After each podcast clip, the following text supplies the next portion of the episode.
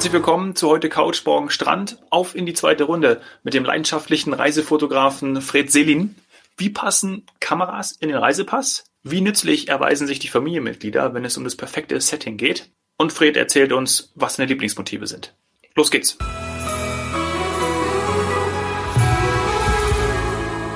Ist denn das bei dir, Fred? Bist du dann eher unauffällig mit deiner Familie unterwegs? Wir haben ja schon gehört, du bevorzugst vor allem Sonnendestinationen ja. ähm, und machst dann aus, aus Freude die Fotos von Objekten, Dingen, Personen, die du dann siehst? Oder ist das dann auch schon eine gezielte Reise? Äh, sowohl als auch. Also mhm. so eine kleine Familie kann ja auch ganz nützlich sein beim Fotografieren. Also die kann man dann auch schon mal so postieren, dass man selber gar nicht so auffällt, äh, was man da gerade macht und solche Sachen. Sehr gut. Äh, nein, aber in der Regel ist es so, ich versuche das schon zu verbinden. Wir reisen die meist, äh, meistens zusammen, äh, wenn es irgendwie machbar ist. Ähm, was nun auch nicht immer ein Vorteil ist, weil natürlich äh, die anderen das nicht so toll finden, wenn du alle drei Schritte stehen bleibst und dann wieder was gesehen hast und so weiter. Also es macht es auch ein bisschen äh, schwierig. Ähm, aber ich mache das dann meistens so, dass ich mir immer Zeit schaffe, äh, die ich dann auch alleine unterwegs bin. Also gerade früh morgens, wenn die meisten noch nicht so aus ihren Federn rauskommen wollen. Äh, ich war schon immer ein Frühaufsteher, das äh, kommt mir da zugute. Oder ähm, das hilft. Das hilft auf jeden Fall und auch wenn man da praktisch kein Problem hat. Also äh, meistens werde ich sogar von allein wach äh, rechtzeitig. Was ich auf dem auf den Bahamas war das auch mal so, dass ich äh, eine kleine Insel und ja, man guckt die sich gemeinsam an, aber ich sehe dann ganz anders. Ich möchte auch gern das Leben einfangen, wie die Leute da leben, wie so ein Fischer da am Wasser steht und seinen Fisch rausholt und so weiter. Und das braucht halt auch ein bisschen Zeit und dann fahre ich einfach extra nochmal los und nehme mir einen Tag oder einen halben Tag und, und mache dann halt nur mein Ding. Ähm, ich habe noch eine Frage zur Familie, die du mitnimmst oder Freunde die haben ja den wahnsinnigen Vorteil, dass man da dann eben auch mal Menschen postieren kann, äh, weil durchaus will man ja nicht immer nur äh, Landschaft oder oder eben Architektur fotografieren, sondern manchmal braucht man auch äh, den ein oder anderen Akteur äh, vor der Kamera. Das nimmt dir dann ja ab, dass du quasi andere Menschen fotografieren musst, wenn du sie hast. Wenn du aber dann doch mal ähm, äh, andere Menschen, einheimische Bevölkerung, vielleicht auch irgendwelche äh, Arbeiter oder was auch immer fotografieren möchtest, ähm, wie ist das für dich? Äh, wirst, weißt du zum einen um, um, um Datenschutzrechte Erklärung? Also hast du, ich kenne das, dass manche Fotografen immer irgendwie ähm, diese, diese Datenschutzerklärung in ihrer Tasche haben und die dann äh, unterschreiben lassen müssen. Das ist aber wahrscheinlich vor allem bei der werblichen Fotografie.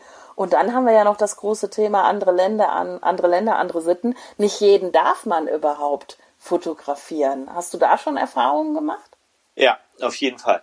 Ähm, also erstmal zu dem Punkt der Familie. Das klingt zwar immer ganz gut, ist auch manchmal wirklich hilfreich, dass man gerade wenn sozusagen nur ein Gebäude oder man sozusagen dem ganzen Bild noch ein bisschen Leben einhauchen will. Aber äh, um ehrlich zu sein, gibt's da bei uns auch oft Streit, weil ich natürlich denke, äh, ihr seid schon so lange immer dabei und ihr kennt meine Fotos, also ihr wisst auch, wie ihr euch zu bewegen habt, aber meistens, meistens ist es dann halt nicht so und äh, gerade ja. unsere Tochter, die ist dann auch ganz schnell verunsichert, weil äh, also wir hatten das witzigerweise letztes Jahr in, in der Provence. Äh, wir stehen an einem Lavendelfeld ähm, das wunderschön blüht und also es ist wie gemalt, diese ganze Gegend. Und äh, dann sehe ich in dem Moment, als ich aussteige, nee Quatsch, wir sind vorbeigefahren. Entschuldigung, wir sind vorbeigefahren und im Vorbeifahren sehe ich, dass da so ein alter Zitrön gerade rangeschafft wird. Der wurde richtig äh, da aufs Feld geschoben. Irgendjemand wollte den fotografieren. So, und dann dachte ich, Lavendelfeld, diese alte Zitrön und also besser geht's gar nicht. Kannst du, musst viel Geld bezahlen, um so ein Bild eigentlich zu kriegen. So, sofort auf die Bremse raus und dann habe ich den beiden Mädels gesagt, äh, jetzt müsst ihr da irgendwie so vorbeilaufen und macht mal schnell und äh, so. Und die waren dann total, es ist ein einziges Motiv gut gewesen am Ende. Und äh, ich schaue mir das gerade an auf Instagram. Ich schaue es mir gerade an. Das Foto hast du am 29. August 2020 gepostet. Genau, ganz genau. Und sehe auch dann hier deine beiden deine beiden Damen, genau. wie sie dort ganz lässig und cool vorbeigehen, ja, als ob, als ob keiner fotografieren würde. Ja, aber die Wahrheit ist dazu, dass wir dann äh, wirklich, also bestimmt zwei, drei Stunden echt schlechte Stimmung hatten im Auto. Weil ich dann natürlich auch, also das Auto sollte dann irgendwie wieder weg und ich habe das gemerkt und die haben sich nicht so richtig getraut, weil sie meinten, hat doch jemand anderes das Auto. Aber ich hatte mit dem, der, dem das Auto gehörte, schon Blickkontakt, der war einverstanden, also wir haben uns schon angelächelt, der war total locker, das haben die beiden aber nicht mitbekommen. Also, also es war, die waren dann sauer auf mich, weil ich dann auch so ein bisschen, ja, geht doch mal dahin und schnell und so. Es war völlig unentspannt. Also das dazu. Aber sie ähm, haben dich nicht, aber sie haben dich nicht verklagt oder so, ne? Dieser, dieser, dieser Mann darf kein Foto von uns machen. Nein, nein, nein, noch nicht. Soweit nicht. Ich habe mich dann ja auch entschuldigt und wie gesagt, sie kennen mich auch lange genug. Ähm, aber das, das dazu. Also manchmal ist es ganz hilfreich, aber es ist oft auch ähm, blöd, weil ich wahrscheinlich dann auch zu, eine zu große Erwartung habe, dass man automatisch weiß, was ich im Kopf habe, wie das Motiv aussehen soll und so weiter und so fort. Also ist vielleicht bei Fremden manchmal sogar einfacher. Zu dem anderen Thema Datenschutz, Rechte und so weiter äh, ist ein Thema auf jeden Fall. Ich habe mich da auch schon äh, immer wieder mal schlau gemacht, weil das ja auch immer wieder durch bestimmte Gerichtsentscheide sich, äh, sich verändert. Gibt es ja auch relativ klare Regeln. Ähm, aber ähm, ehrlich gesagt, wie, beim, da kommt bei mir auch so ein bisschen äh, beim Fotografieren immer der, der Journalist durch. Bin ja eigentlich so vom, vom beruflichen Hintergrund ursprünglich äh, als Journalist ausgebildet worden und so. Äh, und äh, ich neige schon auch dazu, erstmal zu fotografieren und dann zu fragen.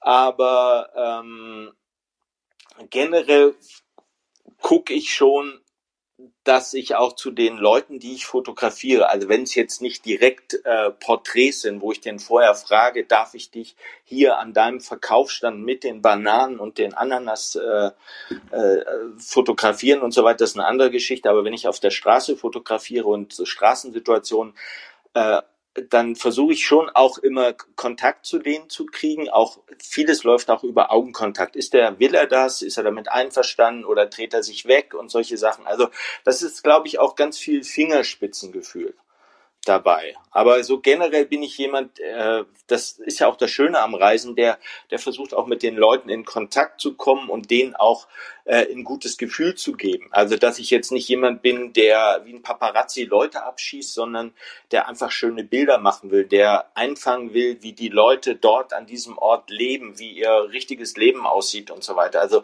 das ist für mich eh äh, das Schönste am Fotografieren dass man Situationen hinbekommt äh, mit Menschen, die wirklich das ausdrücken, was dort Realität ist, wie die Menschen dort leben äh, und, und wie die sich bewegen, wie die lachen, wie die miteinander umgehen äh, und solche Sachen. Also, aber äh, wie gesagt, gut, man guckt sehr, sehr gut zusammen. Entschuldigung. Wie bitte? Ich wollte sagen, das hast du sehr, sehr gut zusammengefasst. Es geht ja auch eben viel um das Fingerspitzengefühl. Gerade auch ja. wenn man in, in fremden Ländern ähm, Frauen fotografiert. Das ist wirklich äh, oft ein delikater Punkt. Also es ist wichtig, dass man vorher mit Fingerspitzengefühl ähm, auch in Kontakt tritt, äh, erstmal höflich äh, die Frage stellt und so weiter und man dann auch mit einem Nein leben kann und auch muss. Wenn jemand nicht möchte und auch nicht darf, gibt es ja durchaus auch, dann ist das so. Ja, und es, es gibt auch, also das ist meine Erfahrung, es gibt oft auch eine ganz simple Möglichkeit, äh, Zustimmung und Ablehnung zu erfahren, ohne dass man äh, jetzt groß eine Frage stellen muss. Also ein ganz einfaches Beispiel. Äh, wir sind im Oman, kleines Dorf am Meer. Da gibt's einen Fischmarkt ähm, mit riesigen Fischen und meistens sind es da ja äh, Männer, die, die auf solchen Märkten unterwegs sind und so weiter, ähm, aber auch hin und wieder Frauen. So, da gehe ich einmal dahin und äh, ohne dass ich jetzt groß Krawall mache, sondern einfach nur, ich gehe da einmal drüber, ohne dass ich ein Bild mache, aber ich sorge dafür, dass jeder sieht, dass ich eine Kamera in der Hand habe. Also und da die jetzt nicht so klein ist, kriegen das die meisten auch mit und dann passiert da was auf diesem kleinen Markt. Also dann merke ich genau, äh, der will nicht, der will, äh, für den ist das super. Manch einer kommt und äh, hält ja deinen Fisch noch für fürs Foto entgegen, er hält, hält ja seinen Fisch fürs Foto entgegen und solche Sachen. Also da, ich glaube, das kann man auch auf eine ganz charmante Art und Weise machen, ohne dass man jemanden verletzt und äh, irgendwie da groß was falsch macht. Ja. ja, sehr gut. Das ist ein guter Tipp, ein sehr, sehr guter Tipp für alle, auch äh, Hobbyfotografen. Ähm, hast du hast du noch mehr solche Tipps? Mich interessiert natürlich auch immer so ein bisschen die die Logistik. Also du hast ja gerade auch gesagt, ähm, dass du als Journalist ausgebildet wurdest. Gibt es da bei dir auch sowas wie eine Kamera im Reisepass oder hast du äh, Dokumente, mit denen du das Mitführen der Kamera äh, nachweist oder nimmst du sie mit ins Handgepäck im Flieger? Solche solche Sachen interessieren mich immer. Ja, also die, die Kamera ist mein Handgepäck sozusagen.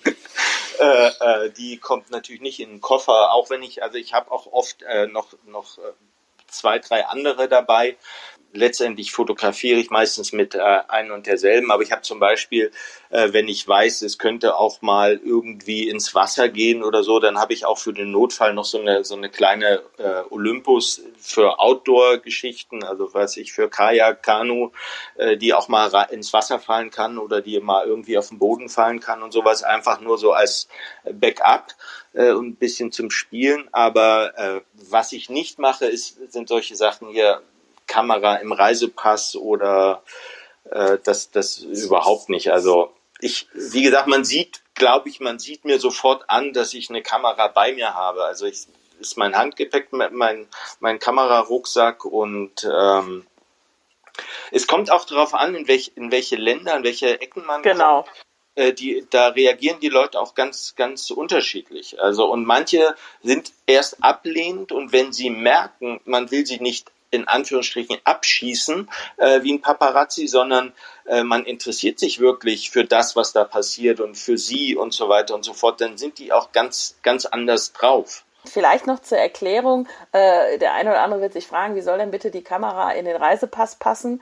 Äh, die Kamera wird in Reisepässen eingetragen. Also ich kenne das zum Beispiel von Filmcrews, die die Filmkamera eintragen müssen. Das hat natürlich auch oft Einreise- mhm. oder behördliche Gründe, dass man dann halt eben offiziell dokumentiert, dass diese Kamera eingeführt wurde und genutzt wird und Filmarbeiten müssen vorher genehmigt werden und so weiter. Also das vielleicht nur als, äh, als stimmt, Erklärung, ja. warum eine ja. Kamera in einen Reisepass könnte. Ja, ich hatte, ich hatte es auch missverstanden. Ich dachte, es gibt ja auch so ganz kleine Kameras, die man überall verstecken kann, in der Krawatte und sonst wo. Ähm, also sowas würde ich jetzt nicht machen. Ja. Ah, okay, also keine Spion, keine Spion-Tätigkeiten ja, genau, so oder Spionaufnahmen. Gibt es auch toll, tolle Sachen. Ähm, mit denen man schöne, äh, schön rumspielen kann und, und gute Fotos machen kann oder spektakuläre Fotos. Äh, aber äh, das ist jetzt nicht so mein Ding. Ja, was es ja noch gibt heutzutage, es würde mich interessieren, was du dazu sagst, ist natürlich der Trend äh, Selfie-Stick und äh, dann noch Drohnen. Zum Selfie-Stick ein ganz großes No von mir. Ähm, überhaupt nicht mein Ding. Also ähm, ich finde auch die Leute, die dann an irgendwelchen äh, Touristenattraktionen stehen und äh, den anderen zum Teil auch die Sicht versperren damit und sich da in Pose stellen und so weiter und so fort. Also das ist, ehrlich gesagt finde ich das auch ein bisschen nervig. Ähm, genauso wie die Leute, die einen immer noch nach so vielen Jahren äh, an solchen Orten diese Dinger versuche anzudrehen. Also das mag ich gar nicht, aber ist meine ganz persönliche Meinung. Äh, es gibt so vielleicht ein, zwei Ausnahmen, die mir spontan einfallen. Zum Beispiel, wenn man äh, aus dem Flugzeug einen Fallschirmsprung macht und das unbedingt aufnehmen will und so weiter oder mit einem Gleitschirm äh, unterwegs ist und solche Sachen. Da ist es, glaube ich, also finde ich es ganz okay. Aber ähm, generell mag ich auch nicht so die Fotos, wo man sieht, wo jemand äh, sozusagen an einem ausgestreckten Arm und mit einer Stange in der Hand dann äh, sich selber oder verschiedene Leute selber fotografiert. Also es ist nicht so mein Ding. Äh, bei der Drohne, da bin ich wirklich sehr zwiegespalten, weil es natürlich echt ein schönes Spielzeug ist, man ganz tolle Sachen damit machen kann. Ähm, und ich auch wirklich schon ähm, oft Fotos gesehen habe und gedacht habe, ja, jetzt guckst du auch mal. Ich habe auch schon häufiger nach einer Drohne geguckt, welche für mich vielleicht die richtige sein könnte.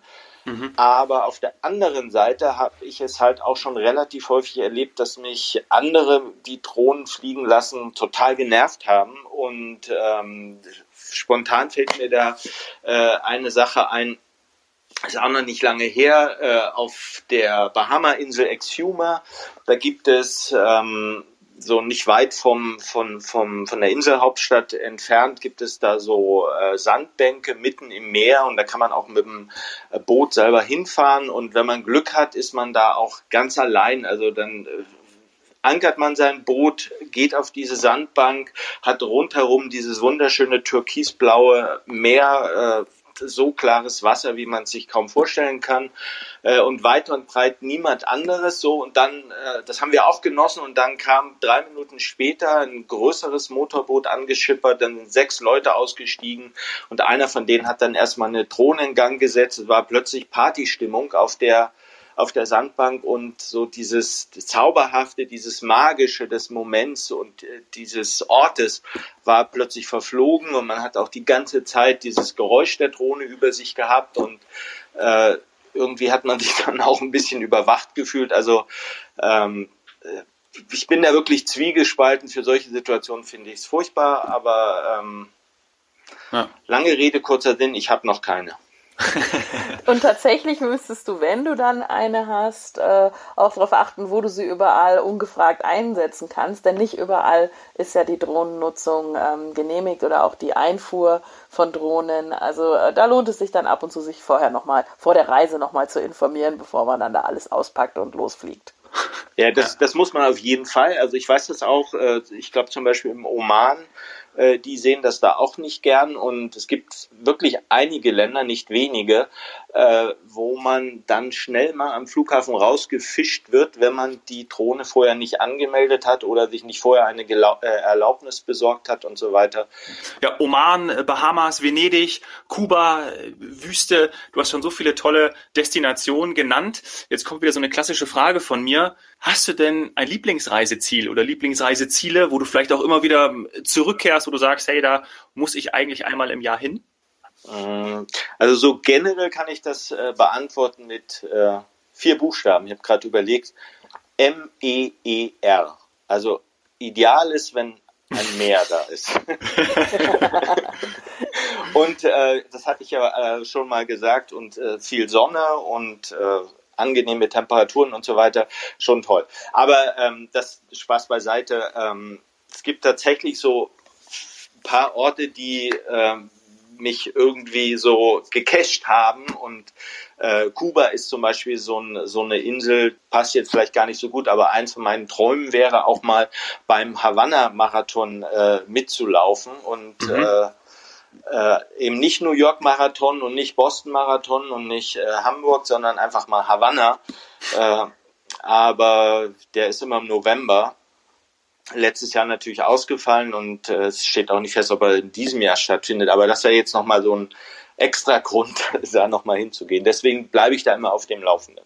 Ja, und äh, worin ich mich auch verliebt habe, äh, es war für mich selber eine Überraschung, äh, ist der Oman. Also den habe ich eigentlich vor zwei Jahren aus äh, fast aus einer Notsituation heraus äh, bereist, weil mir in dem Moment nichts anderes eingefallen ist. Aber äh, Wahnsinn. Ich war äh, seitdem äh, schon dreimal da inzwischen und ähm, ein ganz kleines Land eigentlich, aber äh, hat alles, was, was man sich vorstellen kann. Tolle Strände, äh, äh, Wüste, da grenzt ja auch äh, die größte Sandwüste der Welt äh, an oder, oder ist ein Teil des, des Landes.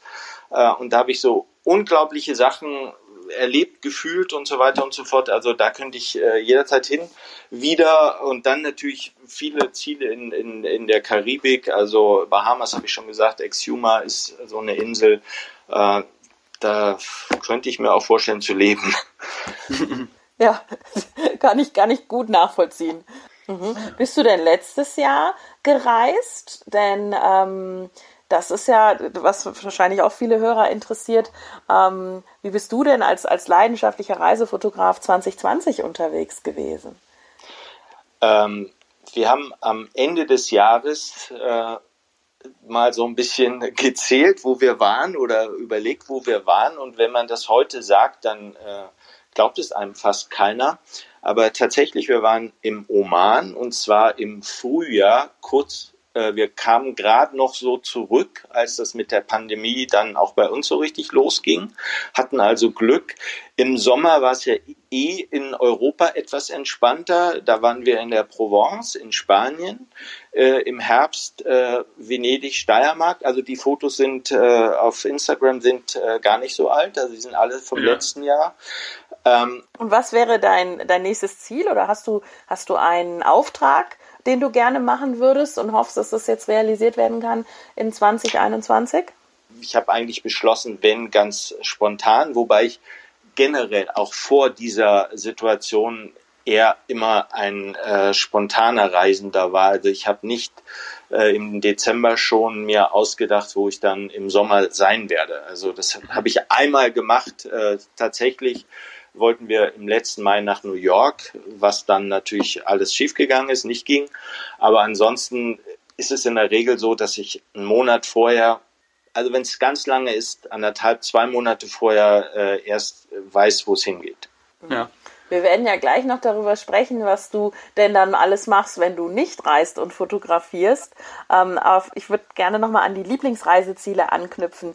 Ähm, das haben wir jetzt schon gehört. Also mit, mit dem Oman sprichst du mir da auch aus dem Herzen. Also auch da fand ich das Licht nämlich eben so besonders äh, und auch eben vor allem die Begegnung mit Tieren und Menschen und der Wüste und ach eigentlich alles. Also es ist wirklich ein sehr, sehr schönes Reiseziel. Aber hast du auch Lieblingsmotive? Also gibt es so ein äh, sowas wie einen roten Faden in, in deiner Fotografie, dass man weiß, das ist, ist von Fred, äh, das ist so ein Lieblingsmotiv von ihm oder Lieblingsbildaufbau?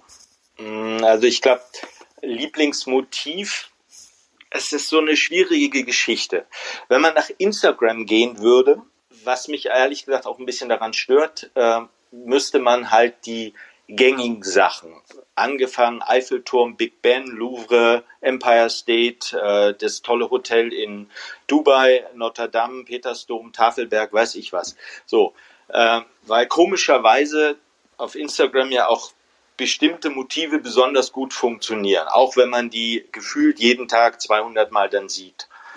ähm, ja. Aber das ist so gar nicht mein Ding weil ich eigentlich lieber, ich mache auch ein schönes Foto vom Eiffelturm oder 10, aber ich fotografiere eigentlich lieber so Straßensituationen, äh, weil ich finde die Verbindung zwischen den Menschen, den Einheimischen und dem, was drumherum ist. Es kann dann auch eine schöne Gegend sein, eine markante Gegend, äh, wie auch immer. Aber das liebe ich eigentlich viel mehr. Also es bereitet mir viel, Freude, viel mehr Freude beim Fotografieren und nachher auch beim Bearbeiten oder sich einfach nochmal dran erfreuen im, im, im Nachhinein. Also das gibt mir auch mehr, als wenn ich jetzt äh, nur reine Gebäude und so weiter. Gibt es auch tolle Fotos und ich kenne auch Fotografen, die machen da die schönsten Sachen.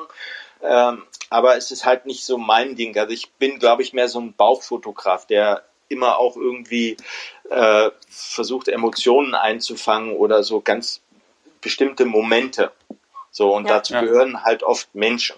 Ja. Finde ich gut. Und ist auch tatsächlich das, was wir ja auch ähm, in den letzten Jahren immer mehr gemerkt haben, dass eben die, die Emotionen, ähm, das Erlebnis äh, zählt und ein Bild äh, idealerweise das auch transportieren kann.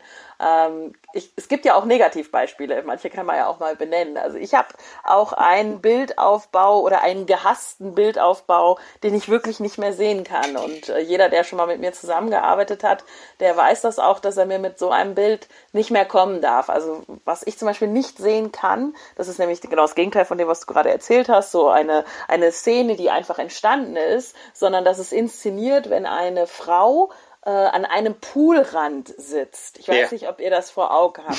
Ich ja, ja nun mal selber so als Frau, ich ja nun mal selber als Frau frage mich immer wieder, welche Frau sich freiwillig auf dieses weiße Plastik-Abflussrandding äh, da setzt, äh, um am Pool äh, mit einem äh, angezogenen Bein, das eine ist dann meistens ja ausgestreckt, äh, dann noch so ein bisschen in Pose, und dann dann so sinniert äh, und dann wird sie aufgenommen, während die Sonne scheint natürlich und da sitzt da am Pool. Es gibt Liegen am Pool, da kann man sich hervorragend drauflegen, äh, da gehört man hin. Äh, das, dieses Bild, ich kann es nicht mehr sehen. Ich möchte es auch nicht mehr sehen. Also ja, viele, die mit mir arbeiten, wissen das. Frau am Poolrand ist gestrichen. Ja. Also ich hatte, weil, weil du es gerade sagst, also ich finde immer spontane, spontane Situationen eh besser und äh, fällt mir gerade wieder spontan was ein, ähm, äh, das war auf Exhuma, genau, Exhuma, ähm, bin über die Insel gefahren, ist ja nicht sehr groß, bis ans andere Ende und habe da in verschiedenen Dörfern mich umgeguckt, weil ich sehen wollte, wie leben die Leute da, was kann man da machen und so weiter. Und als eigentlich alles schon vorbei war, die Insel auch zu Ende war, äh, ging eine Straße, ich wusste gar nicht, wo ich hinfahre, nochmal bis zum Wasser ran und da war ein kleiner Steg und daneben stand ein Einheimischer im, im Wasser und hat, äh, hat Fische, die er vorher gefangen hatte, äh, ausgenommen auf dem Steg, also aus dem Wasser heraus auf dem Steg und neben ihm im flachen Wasser planschte sein Sohn. So, äh, und das ist so ein Moment gewesen, das, das kann man so niemals stellen. So, und der war dann auch noch so entspannt, den habe ich natürlich gefragt, ob, ob es für ihn okay ist, wenn ich fotografiere und so weiter. Der hat sich gar nicht stören lassen von mir. Beide mhm. nicht, auch der Junge nicht und so weiter. Und das ist so, so für mich dann so ein, ein Geschenk und äh, das, das meine ich damit. Also vielleicht kann man das dadurch besser verstehen und ist für mich tausendmal äh, emotionaler und, und äh, schöner als irgendetwas Gestelltes, wo man dann auch noch sieht, dass derjenige, der dahingestellt wurde, auch vielleicht noch nicht mal Spaß daran hatte oder das schon zum 2000. Mal machen musste und so weiter. Und ich glaube, man kann mit solchen Bildern auch viel mehr transportieren bei, bei denen, die, die die Situation gar nicht kennen, aber dann sehen. Und ich glaube, da kommt viel mehr rüber als über so eine, äh, über so ein gestelltes Motiv, ob das nun am Pool ist oder äh, wie gesagt auch das Tausendste vom Eiffelturm und immer wieder die gleiche Pose und vielleicht noch ein Luftballon in der Hand oder irgendwie sowas. Ähm, es ist für mich dann so seelenlos irgendwie, oft. Ja, was, an was ich mich gerade noch erinnert habe, ich sitze ja hier gerade in einem provisorischen Homeoffice-Büro bei uns zu Hause hier und äh, bei uns im Wohnzimmer hängen drei Bilder, die wir in Kuba, in Havanna auf der Straße gekauft haben von einem Künstler, ähm, der die Bilder um die Ecke gemacht hat. Also wir haben ihn gefragt, wir sind vorbeigegangen, hey, das waren tolle Porträt, zwei Porträts haben wir gekauft von einer jungen Dame und einer älteren Dame und eine Situation von drei spielenden Kindern neben dem Auto auf der Straße. Und sind, bist du der Fotograf, wo hast du die Bilder gemacht? Und dann hat er um die Ecke gezeigt, hat, hat auf den Balkon gezeigt, wo er ähm, das Bild von der älteren Dame gemacht hat. Und genau diese Bilder, das sind die einzigen Bilder, die bei uns hängen, sind, ähm, von dem, zu denen verbinden wir auch was. Ne? Die schauen wir an und denken, hey, äh, genau da sind wir hergegangen und ich weiß, wo diese Frau auf dem Balkon gesessen hat. Und es sah genauso aus. Also es war total toll, ja. sozusagen 50 Meter davon entfernt die Bilder zu kaufen. Fred, ja. war, das, das passt ja auch jetzt ganz schön ähm, zu einer Situation, sag mal, in der wir uns befinden, Lockdown. Warum sind denn deiner Meinung nach Bilder, Urlaubsfotos, Urlaubsszenerie, äh, warum ist das so wichtig, auch in einem Lockdown, wo man das vielleicht dann eben nicht äh, live sieht? Also ähm, bei mir ist es so, dass sie mir auch im Nach, also gute Bilder mir auch im Nachhinein, also gute nach meinem Geschmack, äh, muss man ja, das ist eine Geschmacksfrage, aber äh, nach meinem Geschmack, äh, dass die mir auch im Nachhinein noch was geben, auch äh, drei Jahre, fünf Jahre, zehn Jahre im Nachhinein oder 20 Jahre im Nachhinein. Und ähm, ich höre das jetzt gerade in diesen Wochen und Monaten auch von äh, von anderen Leuten oft oder man kann es sogar auf Instagram öfter mal nachlesen, äh, dass die Leute sagen, ja, äh, ich erinnere mich gerade daran oder das Foto habe ich dann und dann gemacht und es ist ja schön, dass wir uns in der Zeit wenigstens daran erinnern können. Also daraus äh, schlussfolgere ich, dass es ähm, auch vielen anderen so geht. Also äh, dass, dass man durch Fotos praktisch wieder in Situationen zurückversetzt wird, in Situationen hineinversetzt, an denen man sich richtig gut gefühlt hat oder wo man irgendwas Neues entdeckt, etwas Neues erlebt hat oder irgendwie einfach schöne Momente. Und äh, ich finde, die helfen einem äh, auch über jetzt gerade so über trübe Tage, auch äh, gerade Anfang äh, des Jahres, wenn das Wetter vielleicht nicht so toll ist und so weiter. Also ich kann mich auch hinsetzen und ein Fotoband jetzt angucken. Äh, bringt mir manchmal mehr, als wenn ich mir irgendwie ein, eine, eine Serie reinziehe, sondern äh, weil, weil mich das nicht so berührt, sondern diese Fotos und äh, die machen einen was mit einem, die, die reißen einen aus diesem dunklen Tag vielleicht, draußen regnet äh, und so weiter und man ist dann plötzlich mhm. in einer ganz anderen Welt. Also es kann vielleicht auch nicht jeder sich dann so drauf einlassen, aber äh, sollte jeder mal probieren vielleicht. Ja, also kann ich absolut, kann ich absolut nachvollziehen. Ähm, wir merken auch, dass die, dass die Bilder gerade besonders wichtig sind, ähm, dass wir jetzt nochmal darin eintauchen wollen, in dieses, in dieses gute Gefühl, wie du es ja auch genannt hast. Ähm, und ich habe zum Beispiel in 2020 äh, angefangen, Fotobücher zu machen. Habe ich nie gemacht, war ich nie großer Freund von. Ähm, Im Gegenteil, ich habe eigentlich irgendwann aufgehört mit 17 Jahren Fotos ähm, ja quasi auszudrucken oder drucken zu lassen oder entwickeln zu lassen, damals ja noch. Ähm, habe also eigentlich immer nur Fotos angehäuft und angesammelt und irgendwo digital, äh, manchmal auch mit Verlusten, muss ich zugeben. Also ich habe immer noch, äh, bin ich auf der Suche nach meinen Thailand-Fotos, die sind einfach weg. Äh, und das, das weiß ich jetzt, äh, im, dass mir das äh, in 2020 klar geworden ist, das will ich nicht mehr. Ich will sowas nicht verlieren. Ich möchte das behalten und dann auch in so einem Jahr mal rausholen, wo ich schon überall auf der Welt war. Und ich habe dann auch noch einen Tipp von einer Freundin bekommen, die ist auch Fotografin und wir wollen ja hier solche Tipps auch weitergeben. Ähm, wenn man dann eben Fotobücher druckt oder Bilder doch mal wieder äh, sich ausdrucken lässt, da ist ganz wichtig, dass man sich ähm, den Anbieter mit der wirklich besten oder passendsten Bildqualität aussucht. Äh, das ja. vielleicht so als Tipp am Rande, weil alles, Total. was Fred vorhin erklärt hat, was man vorher an Mühen äh, in die Qualität eines Bildes oder in das Licht, äh, in die Komposition eines Bildes steckt, das kann sofort sofort weg sein, wenn man es beim falschen Anbieter ausdrucken lässt. Das vielleicht noch so am Rande. Total, also ja. stimmt absolut, weil man vernichtet dann sozusagen alles. Äh, und wenn, wenn ein Foto gedruckt äh, soll ja eigentlich ein Segen sein und nicht äh, irgendwie, dass dann alles verschwunden ist und man nur noch irgendwie eine Farbsuppe vor sich hat. Und also bin ich total deiner Meinung. Also, ja, lohnt Fall. sich erstmal vielleicht den einen oder anderen kleinen äh, äh, Abzug und dann, ja. dann erst die Großproduktion mit 20 also Fotobüchern in Auftrag geben. Genau, ich habe das am Anfang auch so gemacht, als ich auch mal so äh, praktisch Fotos von mir größer gemacht habe, um sie äh, irgendwie aufzuhängen oder um jemandem zu schenken, also richtig groß, auch mal so einen Meter oder oder so. Und da habe ich auch einfach getestet erstmal, weil das zu der Zeit da auch noch nicht so verbreitet war äh, mit den Online-Angeboten und so weiter. Ist ja jetzt inzwischen viel besser und es gibt auch echt gute Anbieter. Aber da habe ich auch erstmal getestet, weil ich dachte, ich jetzt äh, viel Geld ausgebe und dann nachher nur Schrott kriege. Und ähm, so. Und ich glaube, so muss man das bei den Fotobüchern oder überhaupt bei, beim Druck es ist natürlich, äh, kann ich auch zu, zu einer Drogerie gehen, an den Automaten und was ausdrucken. Das hat auch seine Berechtigung für bestimmte Zwecke, aber kriege ich in der Regel natürlich nicht äh, so eine tolle Qualität hin, ähm, wie man das bei guten Laboren oder bei guten Anbietern hinkriegt.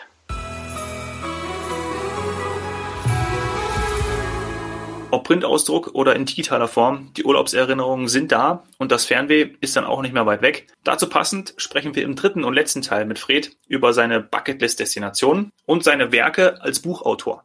Da wird's hochpackend und gruselig. Danke sehr fürs Zuhören. Bis zum nächsten Mal.